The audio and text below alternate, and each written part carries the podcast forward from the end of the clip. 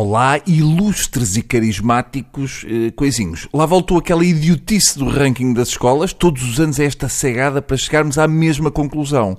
Que as melhores escolas são as privadas de pobres.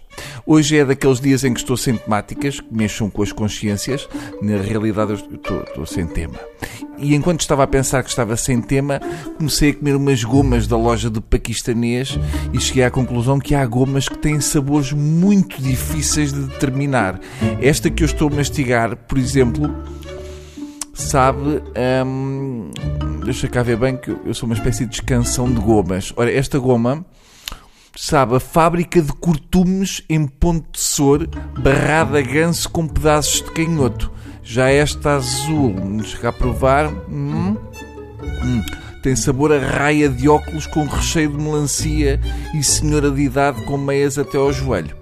Uh, quando se começa a comer um pacote de gomas, só se consegue parar com uma martelada no polegar e no indicador. Comer um pacote inteiro de gomas é o equivalente a mandar pôr silicone nos recantos do aparelho digestivo. Eu estou fascinado com o mundo das gomas, porque as lojas de gomas são as smart shops dos putos. Começam nos ursos pequeninos e acabam nos tubarões azuis que dão uma moca no intestino grosso impressionante. Há gomas com todos os formatos, excepto com o de Maomé, que é para não haver chatices com os muçulmanos, e com o formato de bispo bispos, que é para os miúdos não se habituarem a levar os bispos à boca. Mas há gomas com formatos que não lembram a taveira. Por exemplo, a mim faz-me impressão ver crianças a comer tijolos. 200 gramas daquilo e os putos ficam com uma espécie que, daquilo que o Trump quer fazer na fronteira com o México, com um muro a separar os líquidos dos sólidos. Há gomas em forma de ratos brancos, não há nada como comer um rato branco pela manhã e a seguir um copo de leite de Mickey. Temos gomas em forma de rãs, eh, de golfinhos, de tubarões, de ursos. Há gomas com animais que cheguem para os miúdos poderem evacuar seis episódios do National Geographic três vezes por semana.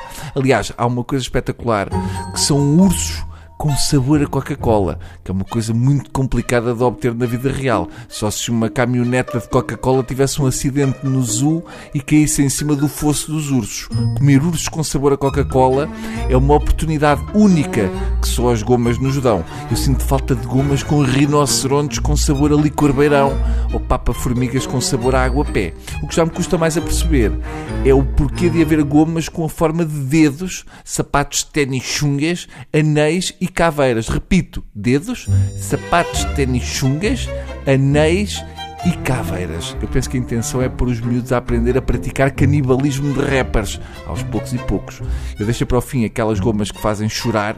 A primeira vez que os meus sobrinhos choraram a sério foi a comer uma goma daquelas que são feitas de lima-limão, TNT e esfregões bravo. São gomas que fazem chorar um faquir. E eu acho que quando as pessoas vão à igreja confessar os pecados, os padres deviam dar gomas ácidas às pessoas em vez do clássico 10 Pais Nossos e 10 Ave Coisa. Ah, eu traí o meu marido. Irmã, vais comer 10 gomas de lima em forma de banana, daquelas muito ácidas. Tens ali lenços. E é isto. Uh, vou comer a última e posso anunciar que estou enjoado de forma colorida. Eu tenho um arco-íris de má disposição no estômago. Uh, é lá. Então, estou a arrotar balões. Também estou a arrotar dentaduras de vampiro e palhaços. Parece chapitões de latina, é muito giro. Até amanhã.